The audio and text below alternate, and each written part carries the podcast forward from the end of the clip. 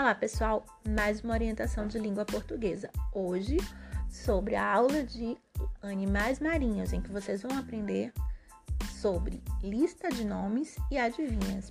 O que é essa lista de nomes? É nada mais, nada menos do que vocês identificarem e construírem alguns animais que vocês conhecem. Então, vocês vão fazer uma lista com o nome de alguns animais marinhos que vocês conhecem. Além disso, a professora vai trabalhar com vocês sobre adivinhas. Vocês já ouviram falar em adivinhas? Adivinha é uma brincadeira em que a gente, a partir de algumas características, de algumas informações, a gente tenta descobrir qual é a informação que aquela características, que aquelas informações se referem. Então, a professora vai trabalhar com vocês adivinhas a respeito dos animais marinhos. Na atividade escrita, vocês também terão a possibilidade de fazer listas de nomes e adivinhas de acordo com as características dos animais que forem apresentados nos textos, beleza? Então, espero que vocês gostem dessa atividade que vai ser trabalhada. É muito tranquilo de fazer.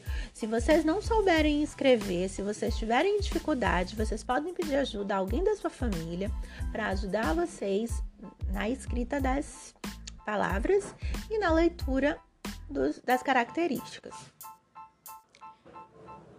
Uma informação interessante: vocês já devem ter brincado de adivinhas e já devem conhecê-las também, mas com outro nome. Quem já ouviu falar de o que é o que é? O que é o que é é uma brincadeira que vem desse gênero textual chamado adivinha.